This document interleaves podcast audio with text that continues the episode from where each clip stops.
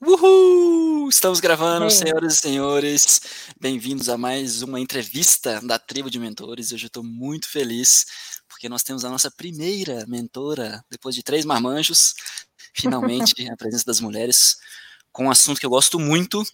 Hoje nós vamos falar sobre xamanismo urbano e ayahuasca. E quem vai contar para a gente essa história é a Lígia Platero. Seja muito bem-vinda, Lígia. Obrigada, Tom. Um grande prazer estar aqui com você hoje, viu? Que bom. Então, pessoal, é, antes de mais nada, por que, que esse assunto é importante ou qual é o meu plano com isso? Eu acho que existem pessoas que já conhecem ou estão familiarizadas com o termo xamanismo ou com ayahuasca, e acho que é legal para a gente se aprofundar em algumas coisas que a Lígia traz. Daqui a pouco ela vai se apresentar. Existe quem tenha curiosidade, e eu acho que quem tem curiosidade é melhor, enfim, entender melhor onde está se metendo, né? Porque é uma coisa muito sensível, muito legal, muito interessante, muito rico, mas também tem suas é, seus pontos de atenção nesse sentido.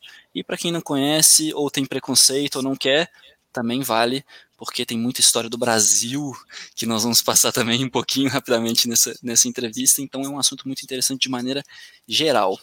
Lígia, querida, se apresenta para a gente, para o pessoal entender por que, que você deveria estar aqui. Bom, pessoal, boa tarde, boa noite, bom dia, não sei. Eu sou brasileira, tá? Só para dizer que ele falou um plateiro tão espanholado, mas eu sou brasileira.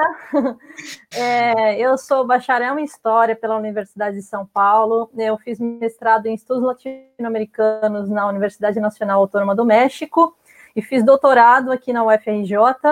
É, o meu tema de pesquisa no doutorado foi sobre as alianças xamânicas né, entre o povo indígena Yauanauá e o Santo Daime, fazendo um estudo de caso é, numa igreja urbana aqui do Rio de Janeiro. E atualmente eu estou fazendo pós-doutorado no programa de pós-graduação de Justiça e Segurança, é, lá do INEAC da UF, é, tratando de temas sobre drogas e jovens em conflito com a lei por conta de questões de drogas. É um projeto coletivo de antropologia aplicada é, relacionado à, é, Prefeitura de Niterói, um projeto muito bacana ligado, é, ligado ao grupo Psicocult, Núcleo de Estudos de Psicoativos e Cultura. E, bom, esse é um pouco do meu currículo, né? Eu atualmente tenho um canal chamado Diálogos com Lígia Plateira no YouTube também, que eu venho trazendo pesquisadores e pesquisadoras que estudam sobre plantas psicoativas, xamanismo, drogas para a gente ter esse papo aqui, né? Aproveitar esse momento de quarentena para a gente estar tá junto, né? Não ficar todo, cada um na sua casinha. Estamos todos ligados, né? Então, conectados aqui. Então, agradeço Legal. Lígia, Que isso, que isso. Eu que agradeço a sua disponibilidade. Inclusive, você é, você era pesquisadora do NAPE ou é ainda? Como é que funciona isso?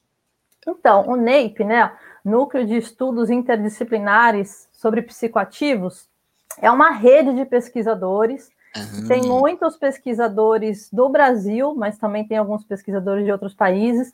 Ele foi fundado, se não me engano, faz uns 15 anos, talvez um pouco mais, é, pela pesquisadora Beatriz Labate, Sandra Goulart, Henrique Carneiro e alguns outros pesquisadores que começaram a montar o site é, e começaram a criar, na verdade, essa rede né, de pesquisadores e, a, e começaram a realizar vários seminários sobre plantas psicoativas, religiões da ayahuasca, Santo Daime.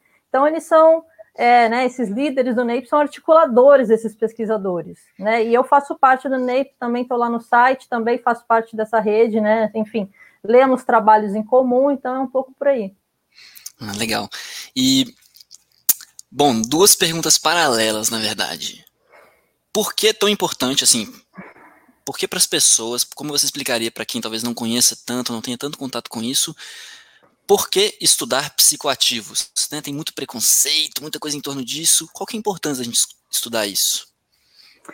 Bom, né, o que são psicoativos? Né? São substâncias que todos nós consumimos, né? desde o café, do chá, o chocolate, até plantas utilizadas num xamanismo, como ayahuasca, o iopo, o rapé, enfim, ou pode ser pesquisado dentro desse contexto também é, outros tipos de drogas, né? A gente fala plantas psicoativas, mas enfim, tem dentro dessa, desse campo de pesquisa a gente pode falar em drogas em geral. MDMA, são... LSD. Exato. Existem, né?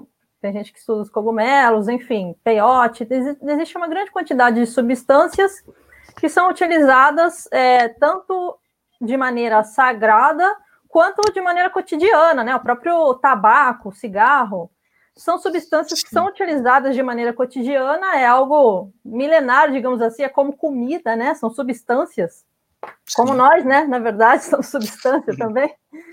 É, e, infelizmente, é, por conta, enfim, do, do histórico da ocidental de colonização, né? A gente tem uma perspectiva bem colonialista relacionada a diversas plantas e também uma perspectiva proibicionista, né? De que algumas substâncias têm que ser proibidas e isso acaba gerando diversos conflitos, isso acaba gerando a criminalização de populações, encarceramento, enfim. Então, a gente entender um pouco mais o que são essas substâncias que a gente pode chamar de droga também, é interessante para sair desse senso comum, né? De que, ah, droga geralmente tem uma, né, uma visão estereotipada. Estigma, sim. Um estigma, né? E, então... e assim, é engraçado você falar isso, porque quando a gente, não sei, né? Acho que exatamente pelo estigma, parece que as coisas sempre foram proibidas, né?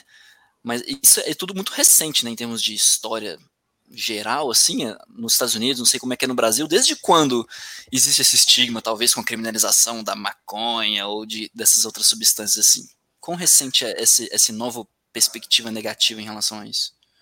Olha, é, nos, nos, nos Estados Unidos está muito relacionado ao começo do século com a criminalização do uso do álcool, mas essa questão da guerra às drogas está mais é, relacionada à década de 70, é com Nixon. questões é, não lembro o nome do ah, presidente da desculpa, época, desculpa. mas não tem importância.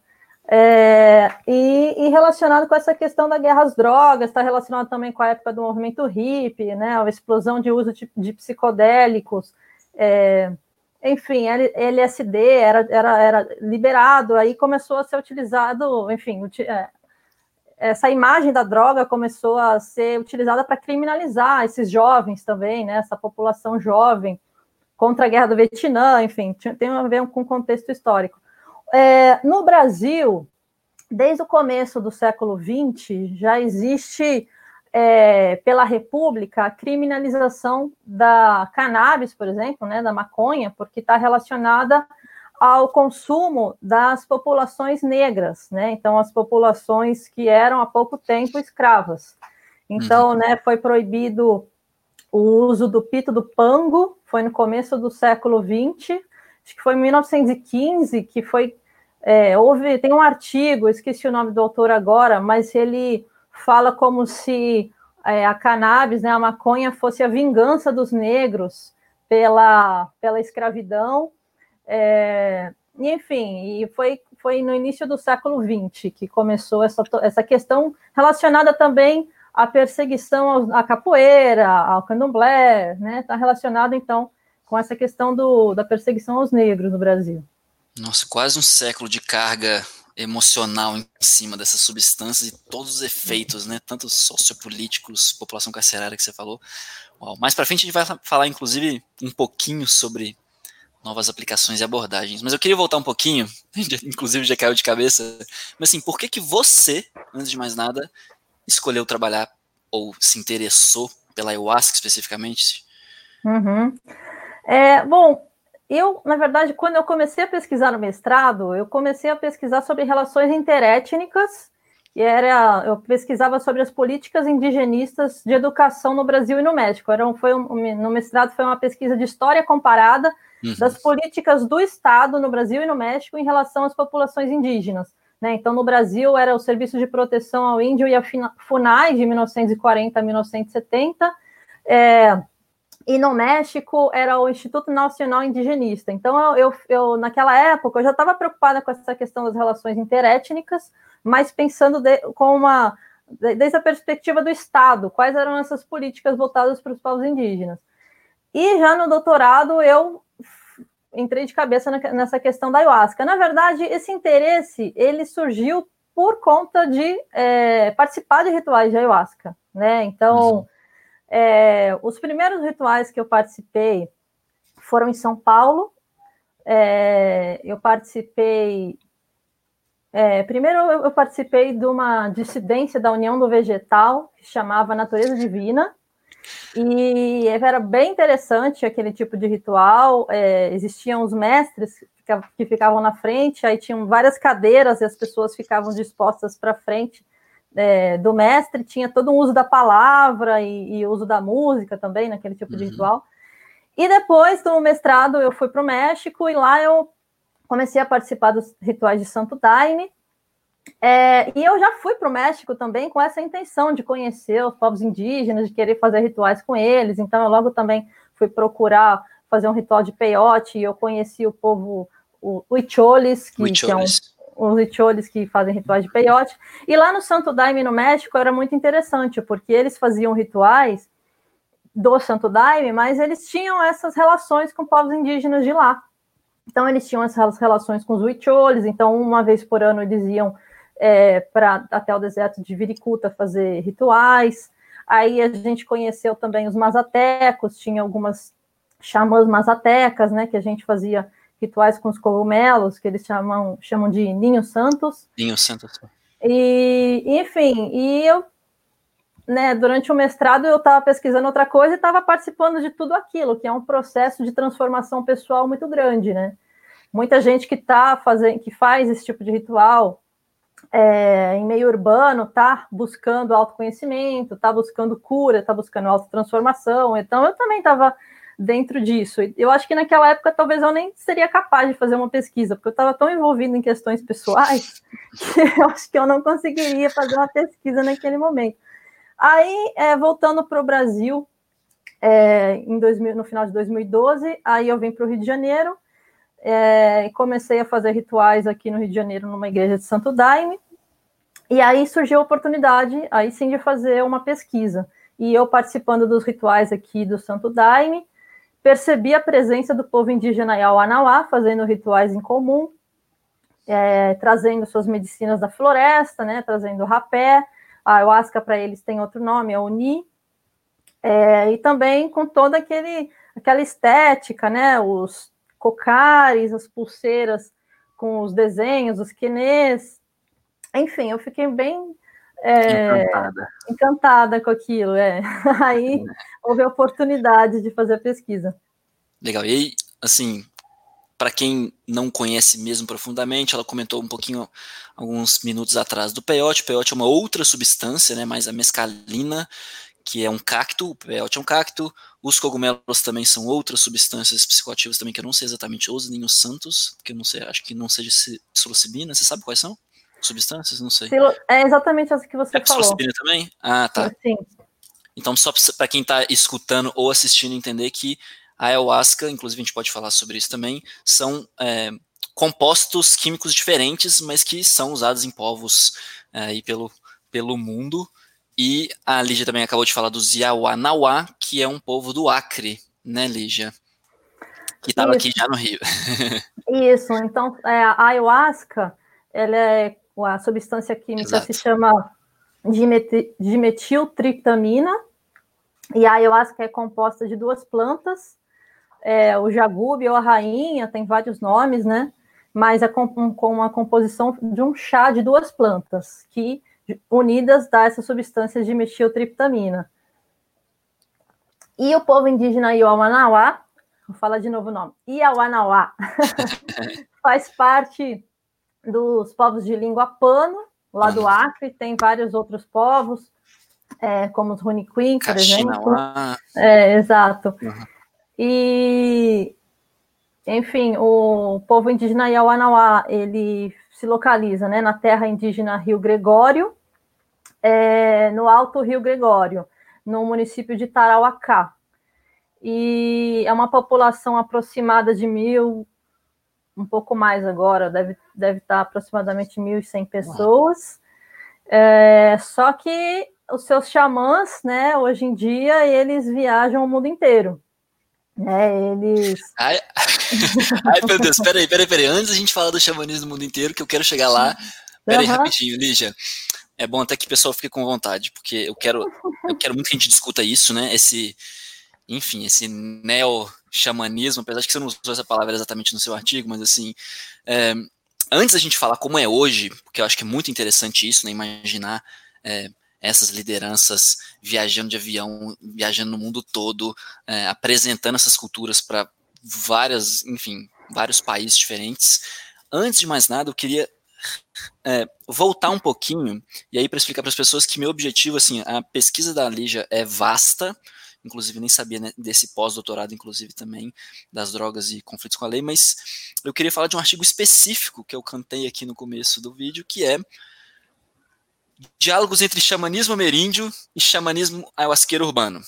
É um artigo que a Leja fez em 2016, mas eu acho que ele é um artigo interessante para começar as nossas conversas, porque ele, e eu quero que a Leja conte para a gente, ele descreve um pouquinho melhor o que é o xamanismo, da onde que esse termo surgiu e como é que ele, da onde que esse termo surgiu não, mas como que ele veio da Amazônia, como é que ele começou a entrar nos meios urbanos. A gente está falando que o Brasil é um país muito grande, né, gente? Então, como é que isso começou a pegar lá na Amazônia no século passado e como é que hoje em dia isso sim chegou aqui no Rio, em BH, em São Paulo, em tudo quanto é canto e no mundo também.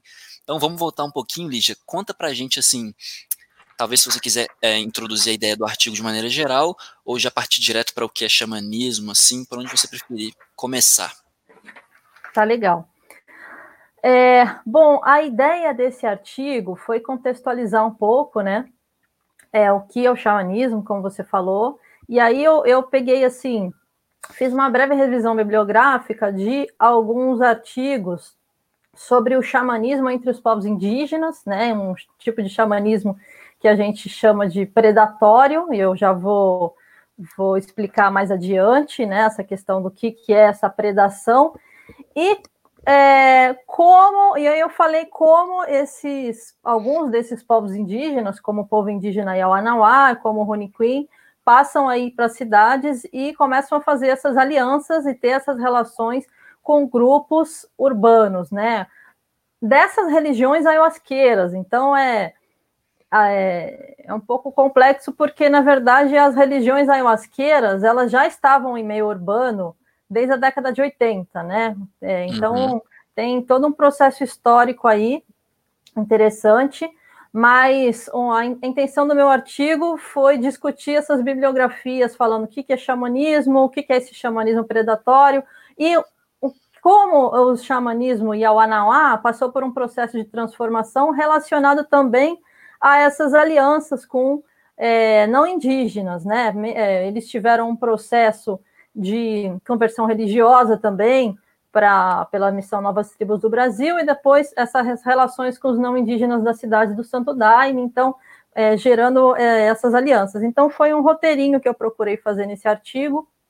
É, então é, o Thor pediu para eu explicar um pouquinho passo a passo. Então, é. Ai, desculpa. Não tem problema não, Thor é o nome lindo, inclusive. desculpa, Tom. É, porque eu, enfim, é Tom. Eu confundi bem, com Tom. Hum. Enfim. É, aí, então, pensando assim, o que, que é xamanismo, né? Partindo de um, primeiro uhum. passo. Dentro da antropologia, existiam várias discussões de clássicos, né?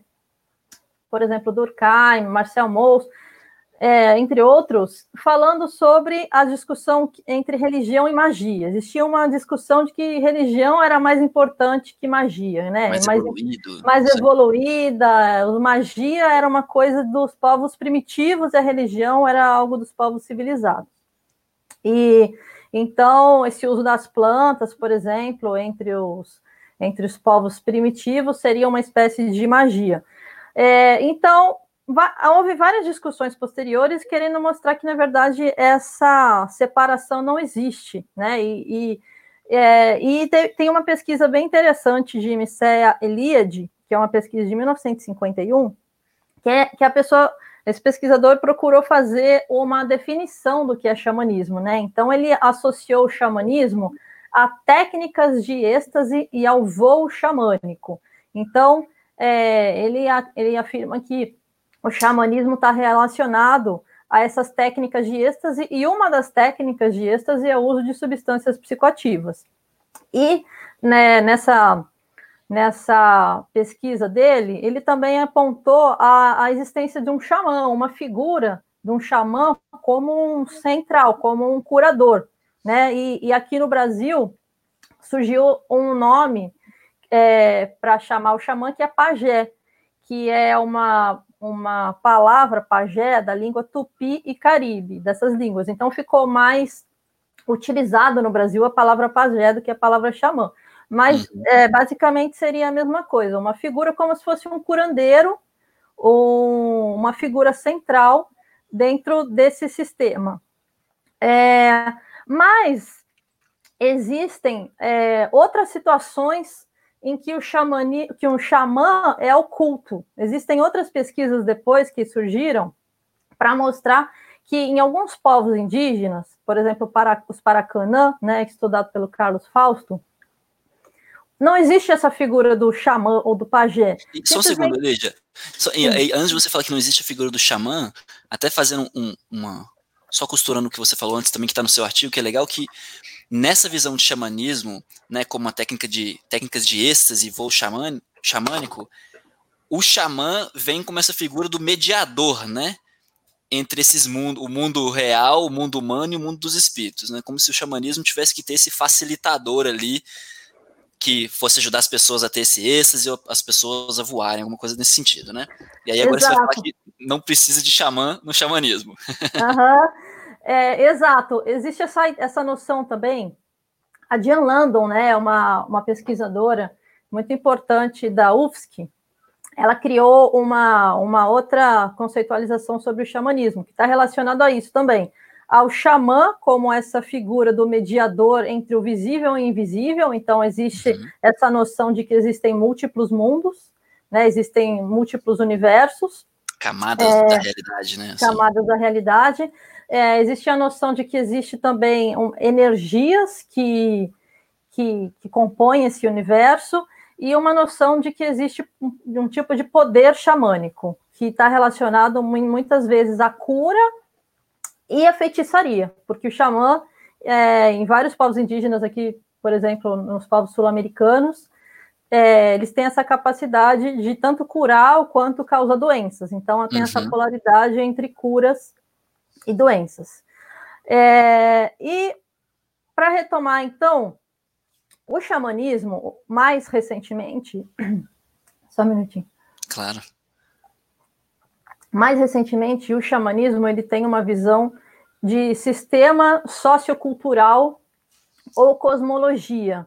Então, o que, é uma cosmologia? É a forma como os povos indígenas, é, não só os povos indígenas, né, nós também entendemos o universo, entendemos as relações entre os seres e, inclusive, como nós é, entendemos a pessoa dentro desse universo. Então, é um conceito que é um pouco abstrato, mas é para indicar é, que a, a cosmologia mostra esse mundo amplo em que os povos indígenas estão inseridos, ou nós estamos inseridos, relacionados a essa comunicação com seres do mundo invisível. Então, tem essa, essa noção de comunicação com espíritos, mas não necessariamente do mundo invisível. Pode ser é, a comunicação com plantas, pode ser a comunicação com animais, pode ser inclusive a comunicação com as plantas psicoativas, porque essas plantas, que são plantas sagradas, né, em vários povos sul-americanos e na Amazônia, né, como a ayahuasca, elas são consideradas como plantas mestras é, ou plantas professoras. O que isso uhum. significa? Essas plantas, elas possuem agência, elas são como se fosse uma pessoa. Ela não é uma pessoa, um ser humano, mas ela possui agência e intencionalidade, que significa que elas têm a capacidade de, inclusive, conversar com a pessoa que toma. Elas são consideradas plantas professoras porque elas são consideradas ensinadoras, são plantas ensinadoras, que têm ensinamentos para trazer para as pessoas. Então, no xamanismo, quando se utiliza dessas plantas sagradas, tem essa noção de comunicação interespécies. Os seres humanos com as plantas. E os seres humanos com animais, pode ser, claro que varia muito dependendo do contexto, né, sociocultural, se é um, um povo indígena ou se é outro povo indígena, ou se é uma religião da ayahuasca, em cada contexto vai ter um tipo de relação com esses espíritos. Quais são esses espíritos? Né? Tem, tem muitas variações. Mas, em termos gerais, está relacionado com essa comunicação, tanto com o espírito das plantas, quanto com outros espíritos desse, do, do, do universo. Né? Então, então, assim, deixa eu tentar traduzir, até porque eu estou tentando entender também, porque eu gosto muito dessa nova perspectiva que você trouxe no seu artigo. Então, o xamanismo é essa espécie de é um sistema de símbolos, né? Literalmente cosmologia vai desde a origem do universo, mas é todo um sistema de símbolos, interpretações de que existem níveis e camadas da realidade que a gente pode ou não ter contato se a gente fizer tal ritual ou não. Então o xamanismo é esse sistema um pouquinho mais ousado de enxergar a realidade, né? Com as, muito mais camadas, inclusive mais animista nesse sentido, né, Lígia? Assim, no sentido de que a gente pode conversar com planta, pode conversar com bicho, pode conversar com a pedra, pode conversar com a cachoeira, que as coisas têm espíritos. Gostei muito do que você falou aqui, né? Que não só as plantas, como todos esses seres têm agência e intencionalidade, né? Isso é muito muito legal, assim, do que necessariamente ver as coisas mais como mortas, né? Uma planta, ah, uma planta é um trem que não pensa nem nada, só toma água e cresce. Uhum. E até assim, a gente não, a gente não caiu nesse papo, inclusive, Lígia, até entendendo também que é fácil entender como que essas pessoas, é fácil entender assim, ajuda a entender como que eles veem essas plantas como plantas maestras, plantas professoras, porque vocês imaginem, que é uma pergunta que eu vou te fazer assim, porque a origem da ayahuasca é uma coisa muito, não sei se contraditória ou difícil de, de datar, mas imaginem qual que foi o contexto de algum xamã, um sábio ou uma sábia há não sei quantas centenas ou talvez milhares de anos encontrar e fazer essa combinação exata dessa planta no meio de uma miríade de plantas no meio da Amazônia, né? Então o povo tinha muito contato com sonhos, né? Esses agentes chegavam para essas pessoas através dos sonhos, eles sonhavam e achavam essas plantas. Então uma realidade muito mais interessante, muito mais complexa, né? Então uhum.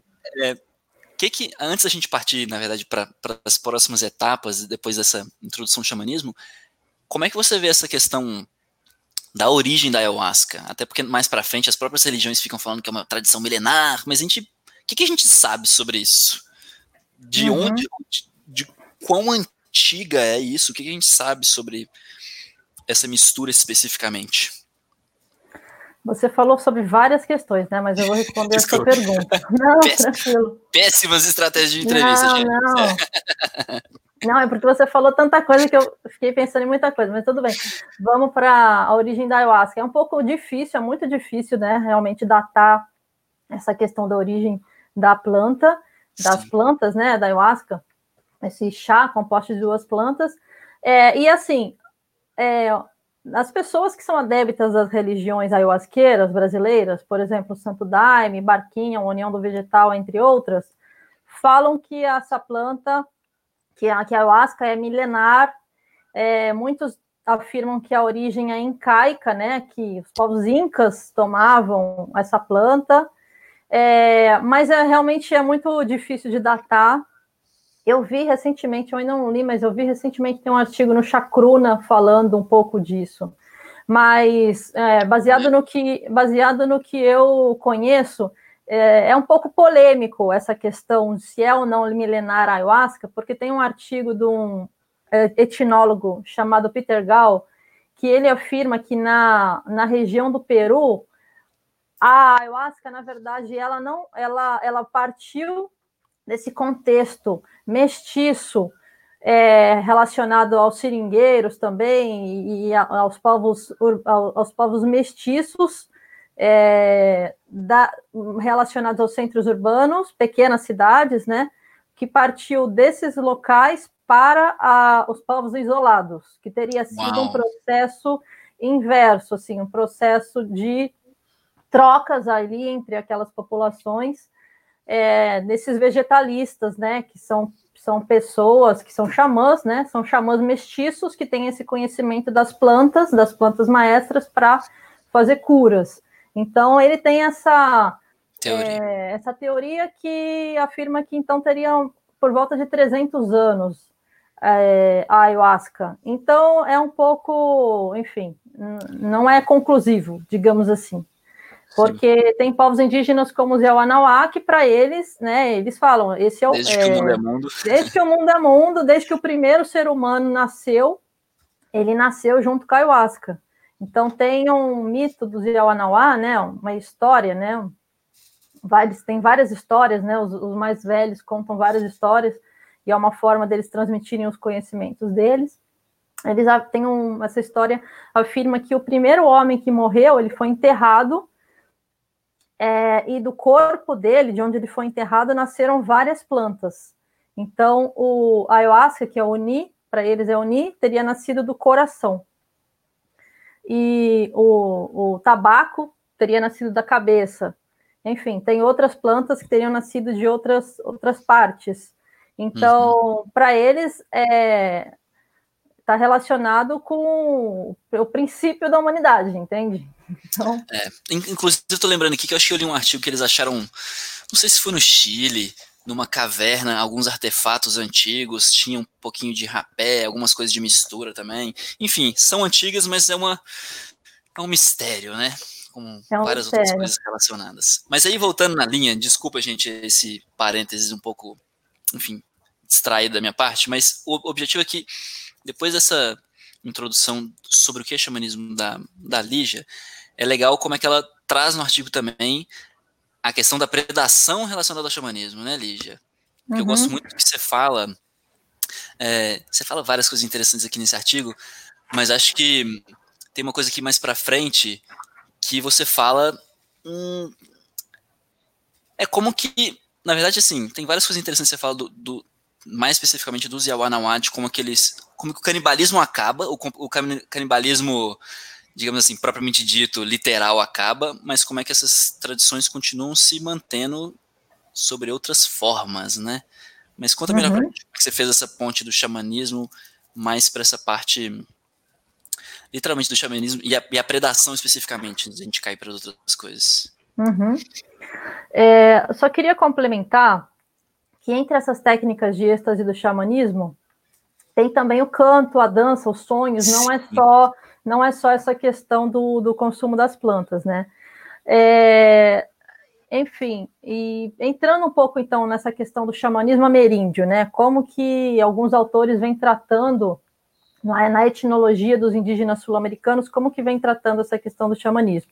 Como você vê, o xamanismo ele é muito amplo, é um conceito uhum. que é difícil, é difícil até de de abarcar tanta coisa, porque dependendo da situação, dependendo da situação etnográfica, do contexto, vai ser diferente. Mas entre os povos indígenas é, sul-americanos, existe essa noção de predação, que é uma noção é, associada ao canibalismo, né? Que é predar o outro. Existe, né? Os próprios tupi tem várias histórias, né? Relacionadas a essa questão de é, predar o inimigo, né? Comer literalmente o inimigo, enfim. E, e o xamanismo ele está associado à predação porque para os povos é, sul-americanos, né, por exemplo, os Paracanã, o xamanismo está associado à guerra. Né? Vamos dar, eu vou dar um exemplo, alguns exemplos assim para ficar um pouco mais claro. É, os, para os Paracanã, é, eles Obviamente isso não acontece mais hoje em dia, mas há poucas décadas acontecia. Existiam guerras entre grupos e o matador é, ele se tornava um xamã depois que ele matava um, um inimigo, ele fazia um, um, movimento de reclusão e ele é, sonhava com o espírito daquele que ele tinha matado e aquele espírito que ele tinha matado seria domesticado, familiarizado e ele começaria a sonhar com aquele espírito, e a partir disso ele começaria a receber canções. E a partir daquelas canções ele ia adquirindo o poder de curar. Então, aí tá todo. Aí, por exemplo, o tabaco, se utiliza muito tabaco entre os paracanã. Em vários povos sul-americanos usam o tabaco. É, é, mais comum usar o tabaco para muitos povos do que a ayahuasca. A ayahuasca uhum. ela não é tão comum para muitos povos sul-americanos, não é tão difundido. A ayahuasca está mais assim restrita inicialmente, né? A essa região do Acre, Peru e a Amazônia ali, uhum. enfim, Colômbia, Bolívia, mas em outras partes a, a principal planta era o tabaco. E a utilização do tabaco, eles falam que era para tirar o sabor de sangue da boca do, do matador. Então está relacionado com essa questão de realmente, literalmente, predar o outro, né? Nesse caso, E absorver as qualidades dele, né? Assim. E absorver as qualidades dele. Hum. É, já no caso, por exemplo, dos Araueté, que foi estudado pelo Eduardo Viveiro de Castro, existe uma noção do xamanismo que, assim, quando a pessoa morre, ele vai para uma espécie de céu e eles são predados pelos deuses Mai. Eles são predados e eles se tornam esses deuses jaguares. Então tem uma noção nesse, nesse tipo de xamanismo dessas figuras, do jaguar, que é o predador, né, um grande predador da floresta, o jaguar, ou a anaconda, né? A anaconda é muito associada à uhum. ayahuasca, é uma jiboia, né? Predadora, esses grandes predadores, a águia, a arpia, esses grandes predadores são associados ao xamanismo também. Tem uma linguagem relacionada a, a, a isso, né? Relacionada à caça também, por exemplo. É, entre os Wari, né? Numa pesquisa da professora Aparecida Vilaça, é, o xamanismo está relacionado à caça. Como, né? O xamã é aquele que ficou doente com o espírito de algum animal que ele comeu. Ele comeu algum espírito, ele comeu uma caça. Em tempo de tá... pandemia, é, é um baita de um xamanismo, né? Alguém é. comeu alguma coisa estragada lá na China quem e aí matou... xamanismo global. É, quem foi lá matar aqueles animais selvagens, né? Tipo, a gente está matando no mundo inteiro. Mas nem se fala no Brasil, né? Mas enfim, é, os vari, então, tem essa questão de é, comer um, animal que estava com o espírito do animal ainda ali, e aí existe uma contrapredação. O animal, o espírito do animal começa a comer se como vinga. se fosse. Se vinga, e aí é, existe uma mudança de perspectiva. Né? Então, o próprio xamã começa a ver com os olhos do animal. Só que esse xamã, ele se torna um mediador, ele, ele, como ele é xamã, ele não se torna animal totalmente, ele tem um lado animal e tem um lado humano.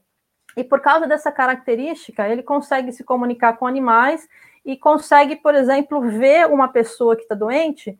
Geralmente a pessoa está doente por causa dessa questão da alimentação, desse, desses ataques, dessa contrapredação desses espíritos das caças. Então ele tem a capacidade de curar. Então, o xamã está muito relacionado a isso, essa capacidade de curar, mas geralmente está relacionado a essa, essa mediação com outros, com esses outros, né? Pode ser como os paracana, o inimigo ou, ou, a caça.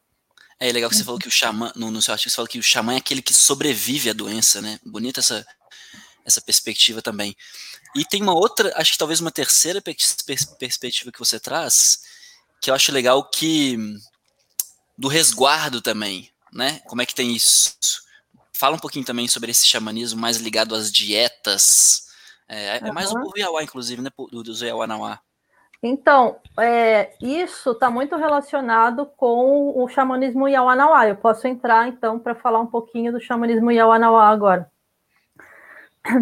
Eu só queria complementar Desculpa. uma coisa. Vai, vai. Não, eu só vou complementar e já vou entrar nisso é porque você falou que o xamanismo está relacionado ao animismo, mas depende, às vezes está relacionado ao perspectivismo.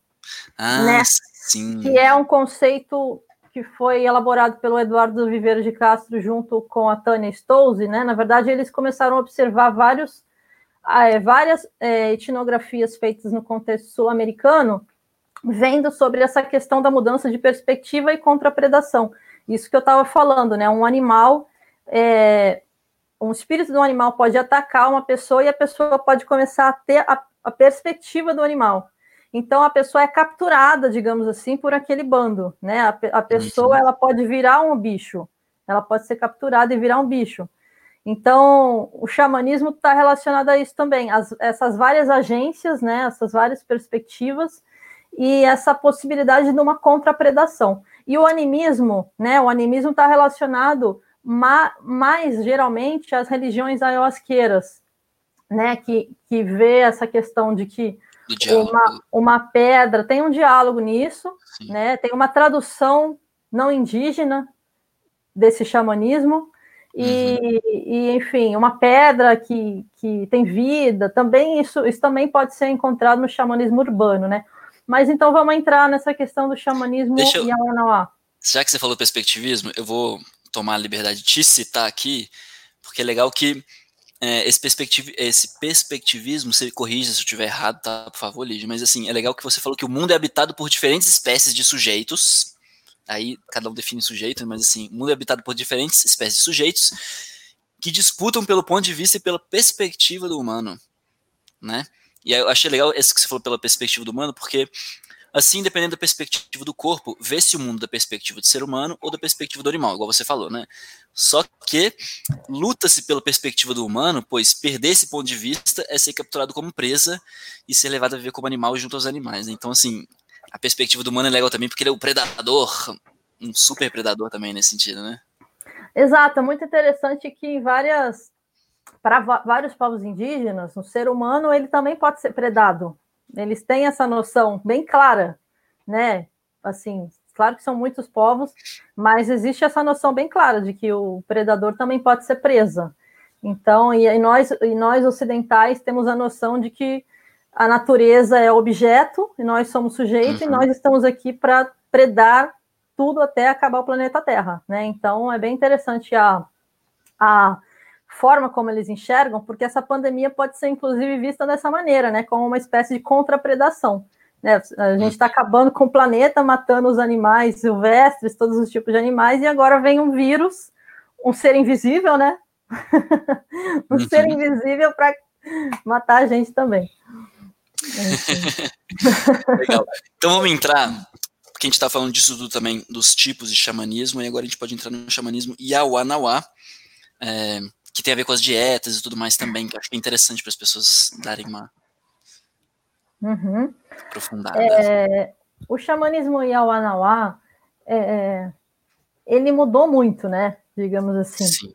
Tinha, enfim, tem quando eu fui lá na terra indígena, contaram várias histórias, também tem várias pesquisas falando sobre isso, que existiam grandes pajés é, que tinham esse poder de curar, tanto esse poder de curar, quanto esse poder de matar, né, e, e o poder da palavra, para eles, é muito importante, né, eles falam assim, é um grande pajé, ele poderia falar, aquela pessoa vai cair e a pessoa cair. Então, eles têm essas histórias de que o poder xamânico está relacionado ao poder da realização.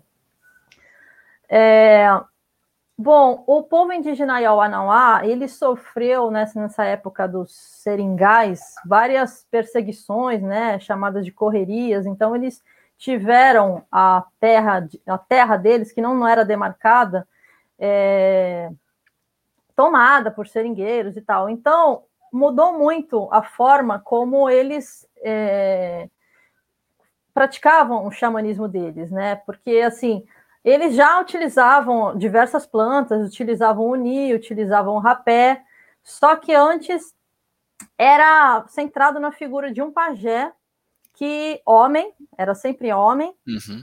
que devido à relação de poder que ele tinha, porque geralmente era um grande homem, né, que tinha muitos filhos, que tinha muitos cunhados, é, muitos genros, é, ele, ele só ensinava para determinadas pessoas, então tinha uma noção de troca ali, tinha, sabe, tinha uma noção assim, que você me dá, assim, tinha uma noção de é, eu, eu, eu ensino para você porque você vai me dar uma mulher, digamos assim.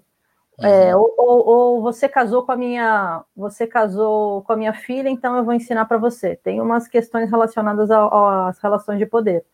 Uhum. É, uma forma dos pajés se tornarem pajés é, é, o que você falou, são os resguardos, são as dietas. Isso é muito importante. Porque para o povo indígena Yawanawá, mas não só para o povo indígena Yawanawá, a noção de pessoa, né? Quem que é a pessoa? A pessoa está relacionada ao corpo. E a pessoa, como que ela se transforma? Ela se transforma através da transformação corporal. E como isso ocorre, né? Ao longo dessas dietas, as pessoas têm várias restrições. Então, é, por exemplo, a dieta do Mucal hoje em dia é a principal dieta é o anauá, né? Que se come uma batata amarga chamada mucá e a pessoa fica é, ao longo de um ano sem poder fazer sexo, sem poder comer nada doce, porque tem uma concepção do amargo e do doce. O amargo favorece essa relação com os espíritos e o doce inibe. Uhum. Então, o, então, essa questão do resguardo né, das dietas está relacionada à preparação do corpo para se comunicar com essas outras agências, né, com esses espíritos das medicinas e com a comunicação com outros espíritos, que pode ser espíritos de ancestrais, espíritos de antigos pajés, que vão se manifestar através de visões, né, principalmente a, a ONI dá, dá a visão, a pessoa vê, pode ver esses outros espíritos, é, enfim, eu acho que eu perdi um pouco o fim da meada, me ajuda. Não, não, não, legal, não, legal porque você estava falando dessa, de como é que uma das, das maneiras que eles fazem porque você estava falando da transformação do xamanismo a partir dos, da relação que eles começaram a ter quando chegaram seringueiros, das correrias, uhum. aí você está falando que o xamanismo era muito masculino nesse sentido, você falou um pouco dos resguardos, que é legal, né, que é, essas, esses resguardos é, são para obter poder xamânico através dessa transformação do corpo, e para o povo Yawanawá, é, esse xamanismo deles é um meio de se relacionar com o outro lado da realidade, não, percep não, perce não perceptível através uhum. de, de estados de consciência, mas acho que você ia começar a falar de como é que eles estavam transformando, talvez, que você pode trazer assim, como que isso começou a ficar um pouco mais acessível e as lideranças começaram a ter lideranças femininas e depois uhum. a maneira de predação deles deixar, é, né? Boa. Foi sendo atenuada. Eu entendi. É, assim, nos tempos dos antigos, como eles falam, né? A ayahuasca, por exemplo, ela, ela era utilizada para guerra. Eles tomavam a, o INI para ter as visões sobre o campo de batalha e ter as visões sobre como seria a, aquele, aquela relação de guerra. E, em último é, caso, absorver o outro, né? Exato. Como predar o outro, como predar as mulheres do outro, né? Absorver uhum. o outro, nesse caso, significar, por exemplo, roubar as mulheres do outro. Uhum. Mas, enfim, aconteceram várias transformações aí nesse século XX, com seringueiros, com empresa, uma, teve uma grande empresa que tomou o território deles, eles trabalhavam com trabalho semi-escravo lá, e na década de 70 ingressaram os missionários das novas tribos do Brasil e eles fizeram uma espécie de aliança com esses missionários, né? O Raimundo Luiz, que era o principal grande homem lá, ele até se tornou uma espécie de pajé pastor. Ele começava até a. Ele continua sendo pajé, mas é, ele até não completou totalmente a dieta dele, porque as esposas dele eram evangélicas e é, tinham. As esposas dele eram evangélicas? E, tinha essa noção. É, os Yawanawá, e não só os Yawanawá, vários outros povos casam geralmente com irmãs. Então é uma, é uma aliança entre o homem com o seu sogro. Então tem essa relação de troca com o sogro. Então, geralmente, mas para se casar com três irmãs, tinha que ser um, um homem que pudesse prover, digamos assim, né? Uhum. Então, depende, não é todo mundo que consegue, não é, que consegue casar com três mulheres, mas hoje em dia isso está deixando de acontecer um pouco. É, enfim, e houve então essa conversão religiosa às igrejas, à, à igreja evangélica, e, e, algumas esposas dele, né, três esposas dele, não queriam que ele completasse a dieta porque já tinham essa concepção de que o xamanismo era coisa do diabo, porque ele poderia também é, provocar doenças porque uhum. existia, existe essa dupla noção de que existe a cura e existe, e existe a doença. Então, ele não completou a dieta, dizem que ele não se tornou tão poderoso quando ele, quanto ele poderia ter se tornado. É, e na década de 80, as jovens lideranças expulsaram esses missionários, é, se aliaram à FUNAI e, e conseguiram demarcar o território na década de 80 conseguiram demarcar o território ao Anauai, que isso foi uma grande vitória para eles.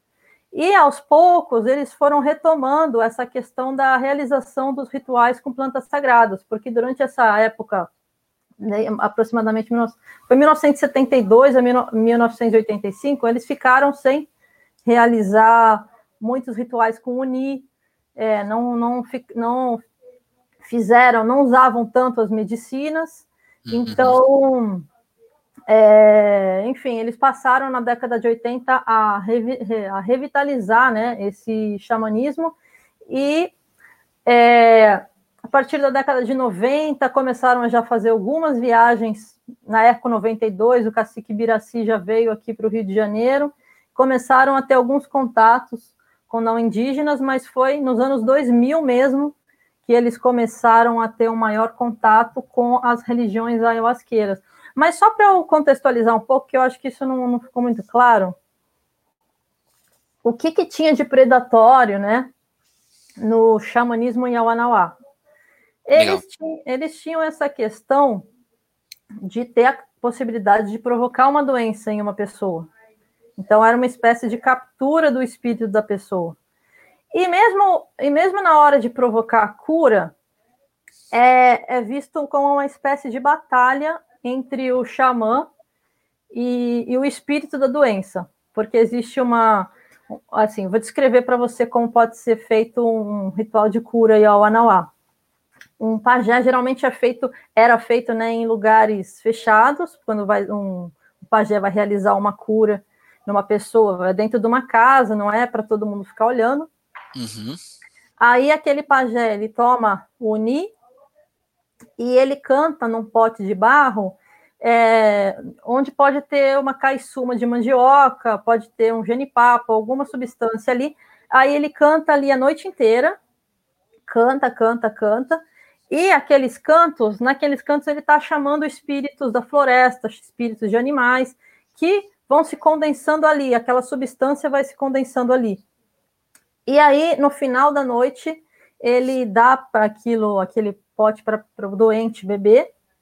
Então, existe essa noção de que o corpo da pessoa vai ser transformado, aqueles novos espíritos vão passar a viver no corpo da pessoa, e é, o xamã vai, vai convencer o espírito da doença a sair. De certa maneira, vai ser uma uhum. batalha entre ele e o espírito da doença. Uhum. Então, tá, tem essa metáfora de guerra também o xamanismo Yawanawá. É, e aí, então, nos anos 2000, principalmente, alguns povos indígenas, como os é, Queen e os Yawanawá, é, começaram a fazer viagens para o Rio de Janeiro, para São Paulo, para Brasília. No, no, em 2005, os Queen vieram para o Rio de Janeiro e começaram a ter relações com grupos de não indígenas é, e passaram a realizar rituais é, compartilhados com os não indígenas e negociados, né? Existia uma troca ali. E os Yawanawá, isso aconteceu em 2009. Então, os Yawanawá, eles começaram a... É recente, né? É, eles começaram a... Primeiro começaram a realizar rituais lá no Acre, com pessoas do Santo Daime, com igrejas do Santo Daime, voltaram a fazer os feitios do Uni, né? Mas, enfim, os feitios de Daime, que aí voltaram a fazer os feitios de Uni, e passaram a, re a revitalizar os festivais, que são as festas deles. Na verdade, essas festas, eles sempre faziam essas festas, sim, enfim, durante todo o século XX, mas com essa questão da conversão religiosa diminuiu um pouco a presença dessas festas, que eram tradicionalmente eram encontros entre os parentes indígenas de outros povos, porque eles se dizem povos misturados, com a uhum. mistura de vários povos, né? O Zéuanauá é um nome que cabe ali a mistura de vários outros povos de língua pano ali do Acre. Então era uma maneira de reencontrar parentes, criar casamentos, né? Então tem as brincadeiras, né? Você você tá comentando, né? Tem as brincadeiras que são super sexualizadas, né? é, sempre são homens e mulheres mais ou menos da mesma faixa etária, né? Um, um homem não pode brin brincar na mesma brincadeira que a sua, com a sua sogra, né? Tem algumas restrições nesse sentido. Então, não é então, bagunça também não. É, então, na verdade, tem no povo Yawanawá tem tanto esse xamanismo mais escondido, né? Que são, digamos, os pajés que têm o poder de curar, quanto tem a festa, que hoje em dia vem sendo vista como uma espécie de xamanismo, porque nessas festas também se usa o ni, uhum. né? se usa o rapé, que é feito de tabaco e cinzas de árvores e é soprado né, no nariz, ou com um aplicador individual ou com aplica um aplicador de, em duplas. Uhum. É, então, vem ocorrendo outras interpretações desses festivais que eles faziam antes, an, antes principalmente entre indígenas, mas aí surgiram outros atores, né? Surgiram. Aí... Pode não, desculpa, não, pode, pode falar, não, pode falar, surgiram outros atores, o que, que você fala? Surgiram outros atores, tanto padrinhos de daime, madrinhas de daime, é, principalmente homens, inicialmente, né? Mas aí agentes da FUNAI, aí começam a surgir empresas, pessoas que estão interessadas em tomar ayahuasca, mas aí surgem pessoas de empresas.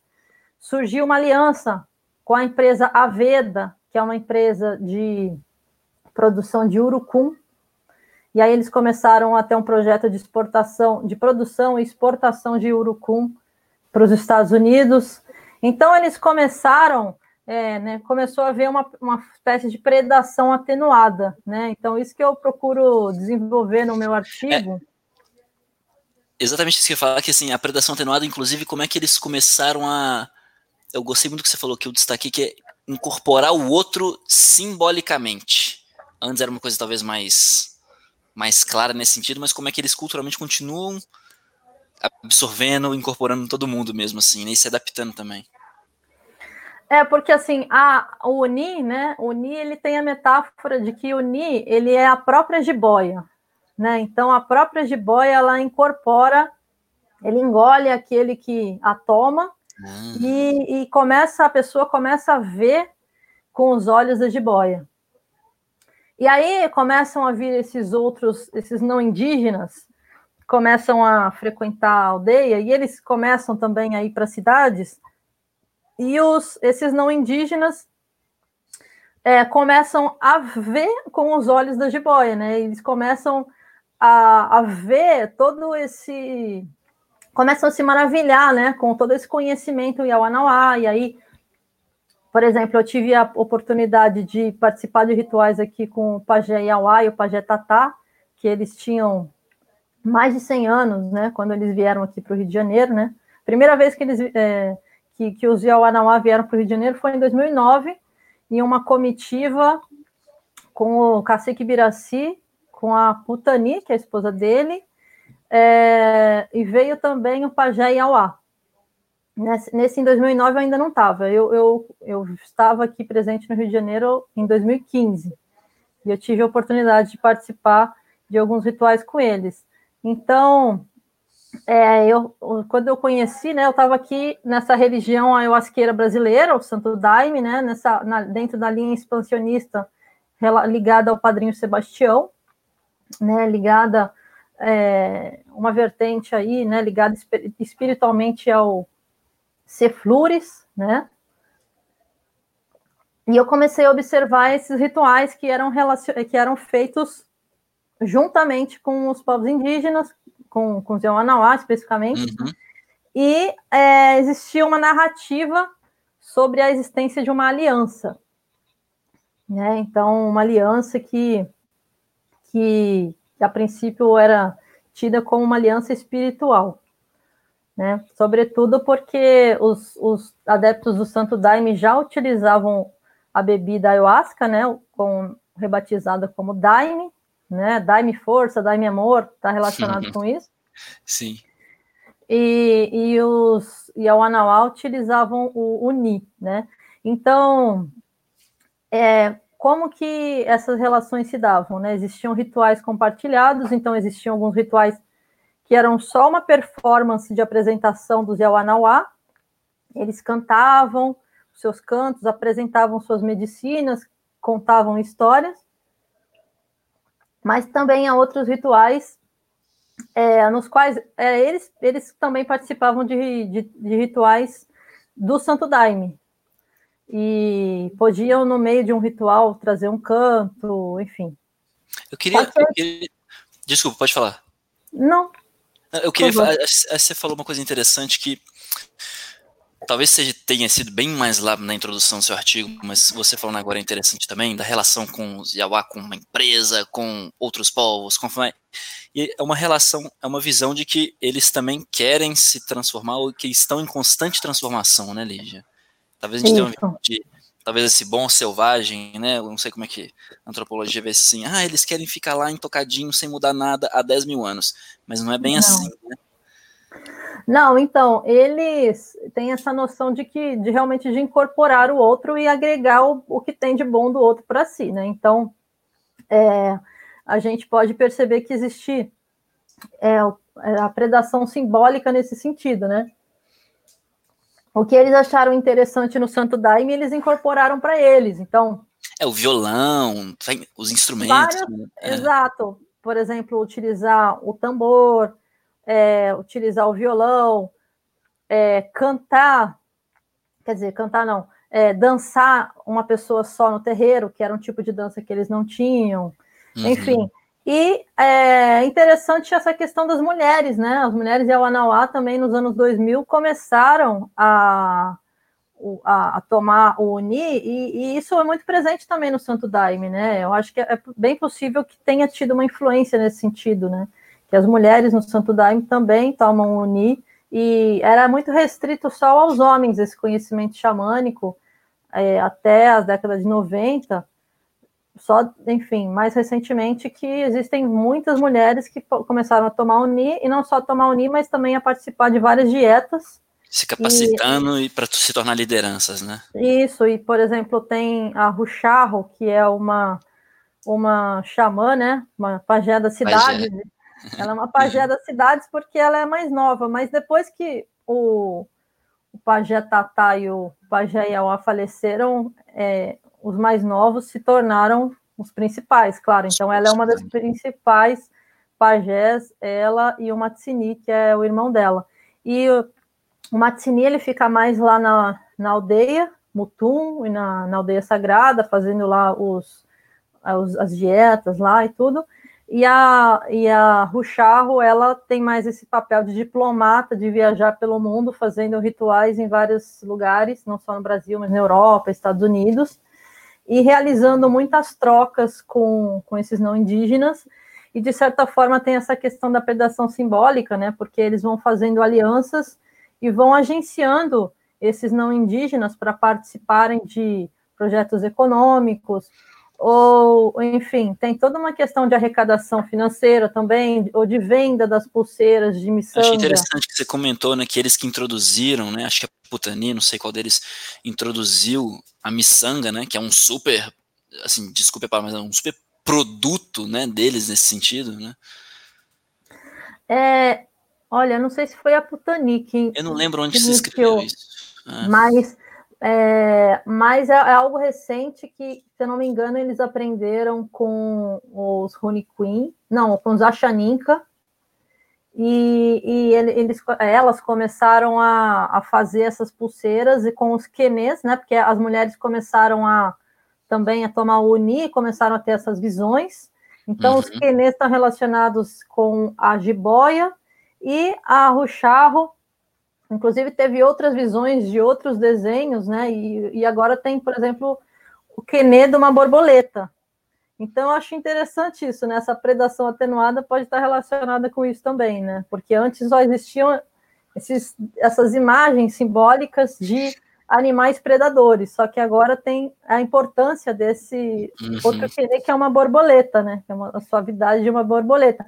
Porque eles começaram a adquirir vários conceitos, né? Que começaram a circular ali com Cosmologia mudou muito, né? Mudou muito, então, essa, essa questão do, do, do amor, assim, entendeu? O xamanismo relacionado à espiritualidade, ao amor, é, ao ambientalismo, né? Ao que é uma feminismo palavra... também, outras relações, né, até das próprias mulheres dentro das, dentro das tribos também, né? É, eu não, eu não diria feminismo, porque elas, elas, elas não gostam de usar essa palavra, né? Eu uhum. até cheguei a ir lá uma vez e, e, eles tinham rechaçado uma pesquisadora que queria falar sobre o feminismo e a Wanauá não aprovaram a pesquisa dela, porque eles não querem criar um clima ali entre as lideranças mulheres e os, e os homens. Então, ela, as mulheres falam: nós sabemos o, o, nosso lugar.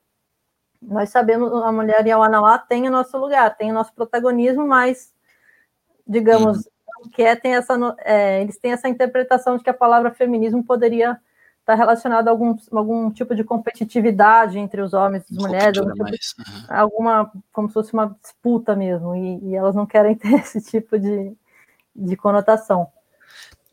Lígia, para não tomar muito mais o seu tempo, né? Já estou super grato da gente estar tá aqui. Vamos caminhando por finalmente para a gente liberar no horário que a gente combinou. Então, assim, queria mais para a gente é um panorama geral, porque a gente discutiu o xamanismo de maneira geral, como é que ele foi vindo, como é que eles aconteceram esses encontros mais lá no norte da Amazônia, depois como é que isso começou a chegar aqui nos centros urbanos, como é que as, as alianças foram se tornando, se formando também, né? Tanto com outras religiões ayahuasqueiras ou não ayahuasqueiras. O Brasil, o Brasil é um país sincrético, né? Então, assim, todas as combinações que a gente imaginar, um bandaime, é, Academia das Ciências Transcendentais, tem todo o caminho vermelho, enfim. Para quem quiser pesquisar depois, eu vou tentar colocar algumas, o máximo de referência que eu conseguir nas inscrições. Mas para aproveitar seu tempo, Lígia, assim, vamos falar um pouquinho só do que você tem visto de agora que chegou nos centros urbanos que de certa maneira é legal, porque as pessoas têm mais, é, dá mais visibilidade para a realidade dos povos, até agora que eles estão passando dificuldade, por exemplo, por causa de toda essa pandemia, é mais fácil também deles mobilizarem iniciativas e as pessoas ajudarem eles, acredito eu, pelo menos. E que, qual que você está vendo, assim, que... A minha pergunta é, com essa popularização dessas substâncias ou a, a, a acessibilidade a esses novos estados de consciência que são realmente transformadores, é, fala um pouquinho para a gente o que, que você está vendo, não que necessariamente seja o seu, o seu foco de pesquisa, mas quais aplicações você anda vendo que, que te interessam, que chamam atenção nesse sentido. Você tinha falado de, de utilizar com população de rua, me explica melhor essas. Ah, sim, é, enfim, existem vários tipos de, de novos usos, né? A gente pode falar uhum, que existem, existem assim, reinvenções do uso da ayahuasca, digamos assim, ou reinvenções dos usos dessas medicinas, né? Porque nas cidades não vai ter a mesma conotação. Por exemplo, o uso do tabaco, o uso do rapé, por exemplo, entre os Yawanawá, quer dizer, entre os daimistas, por exemplo, não tem ah, o mesmo significado que o, que o uso na aldeia. Então, tem várias reinterpretações, é, geralmente relacionadas à cura, é, ao, ao autoconhecimento, à autotransformação. Muitas vezes são criados rituais diferenciados e geralmente se dá essa busca de cura, né? Então tem um aspecto terapêutico muito interessante nessas religiões ayahuasca. E a questão é que a ayahuasca, ela só foi, só existe a permissão dela, é, só existe a, a permissão de utilização dela com fins religiosos. Em 2010, uma comissão chamada CONAD, depois de 20 anos de luta, ela deu autorização para o uso da ayahuasca em ambientes religiosos, em rituais religiosos, mas não o uso terapêutico num, num consultório, por exemplo. Uhum. Só que é muito complicado, porque é, participar de um ritual de ayahuasca está relacionado com essa cura, né? Assim, né, é, existe essa, existe esse efeito terapêutico nos centros urbanos, assim, é, é focado, geralmente, a maioria do, não importa a vertente, seja um bandaime, seja é, União do Vegetal, é, caminho, enfim, vários caminhos diferentes, né, é, vários, vários centros né, ayahuasqueiros diferentes também, mas geralmente está focado nessa questão da cura que está relacionada é, uma transformação pessoal, né, uma transformação da pessoa, que muitas vezes é, nesses centros, né? Eu posso falar do Santo Daime, está é, tá relacionado a uma mudança da pessoa que é, é, uma mudança moral, é uma mudança comportamental que está relacionado a, a essa ligação com o que a gente chama de guias espirituais, entre eles o, a bebida, né? O chá, uhum. o Santo Daime, o Daime, né? Que ele é considerado como um ser divino e muitos consideram, por exemplo, a materialização do mestre Irineu. Então, essas plantas, elas vêm, vêm recebendo diversos usos. E como um dos que você mencionou, tem pessoas que estão utilizando é, em populações de rua, tem, tem uma pesquisa sobre isso. Uhum. É, e, e, existem igrejas específicas que buscam utilizar isso, por exemplo, para o tratamento de dependências, né, que podem ser, por exemplo, consumo de álcool, consumo de cocaína, é, e tem um trabalho, bom, queria só mencionar, né, que tem é, a Isabel de Rose fez um, uma dissertação falando sobre a cura especificamente, né, que é bem interessante o trabalho dela, E o Marcelo Mercante, ele tem vários artigos falando dessa questão da, da uso da ayahuasca e de plantas psicoativas para tratamento de dependência. Uhum. E, e, ele fala dessa questão das terapias de substituição, né? A pessoa fica muitas vezes imersa num local, numa igreja, tomando altas quantidades de, de daime ou de ayahuasca e, e, não, e não consome a substância que a pessoa quer deixar de consumir. Então, uma espécie de terapia de substituição. Mas não existe nada que, que afirme que a ayahuasca vicia, por exemplo. Não existe. Sim. Não existe nenhum estudo que afirme que a ayahuasca vicia. Então, é, existem muitos casos de pessoas, né? A gente conhece, assim, pessoas que até falam, ah, eu parei de usar cocaína por causa do Daime, ou até mesmo tem pessoas que substituem o, o, a cocaína, por exemplo, por rapé, ou o cigarro por rapé, por que é feito de tabaco com cinzas de árvores, né? Mas também tem é, alguns, algumas polêmicas, porque existem pessoas que falam, não, o rapé também pode viciar, o rapé também é feito claro. de tabaco, claro. utilizado uma quantidade excessiva, isso também pode ser viciante.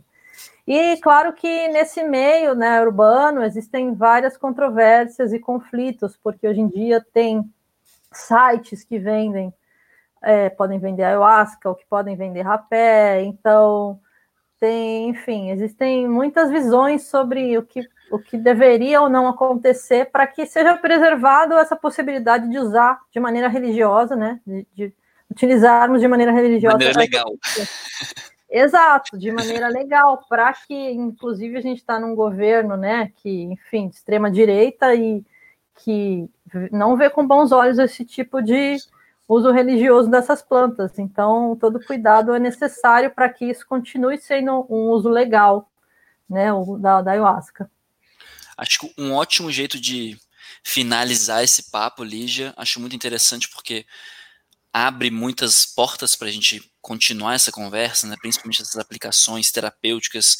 Depois a gente pode conversar também é, como que o contexto, tá, a substância é uma coisa, muitas pessoas têm preconceito em relação à substância, mas como que existe todo um cenário, um contexto, outras variáveis que conduzem ter um, um resultado positivo ou negativo em relação ao uso daquela, daquela substância, né? Então a ayahuasca tá lá. Se você vai comprar ela online e beber em casa, em sei lá que contexto, é uma substância, é um resultado diferente, né? um estímulo diferente. Se você vai tomar com, com o povo Yawanawá no meio da floresta amazônica, é, uma, é um outro contexto também, um outro efeito. Então tem muita coisa legal para.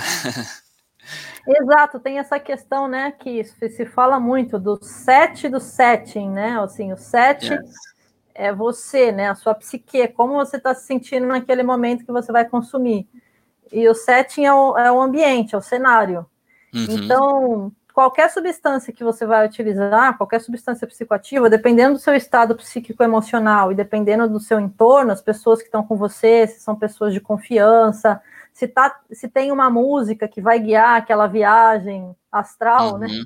Se tem uma uhum. música adequada, né? A pessoa não pode tomar um, assim, até pode, mas não, não é recomendado, né? É. Usar, usar o, digamos, ayahuasca e, e, ouvir um heavy metal, sabe? A pessoa vai, sabe? Esse tipo de trânsito no meio de São Paulo. Não vai ser legal. Sim. Não vai ser legal. Então, existe toda essa questão de que nesses rituais existe toda uma preparação, cuidado, né, com, com essas pessoas, que são esses controles informais do uso das substâncias. Sim. Porque quando existe essa possibilidade de uso, as pessoas criam controles informais, do tipo, ah, não, isso não pode. O xamã, por exemplo, ele, é. o xamã ele tem é, os, é, várias restrições, né? Isso tem a ver com as dietas. A dieta é isso: você não pode comer açúcar, você não pode fazer sexo, você tem que comer. Tomar cerveja e depois tomar ayahuasca. Você não pode beber álcool para tomar ayahuasca. Esses, esses são os controles informais. Só que quando há a proibição, né, que é um controle formal do Estado e simplesmente não vai ser usado, as substâncias são utilizadas, mas sem esse controle, controle.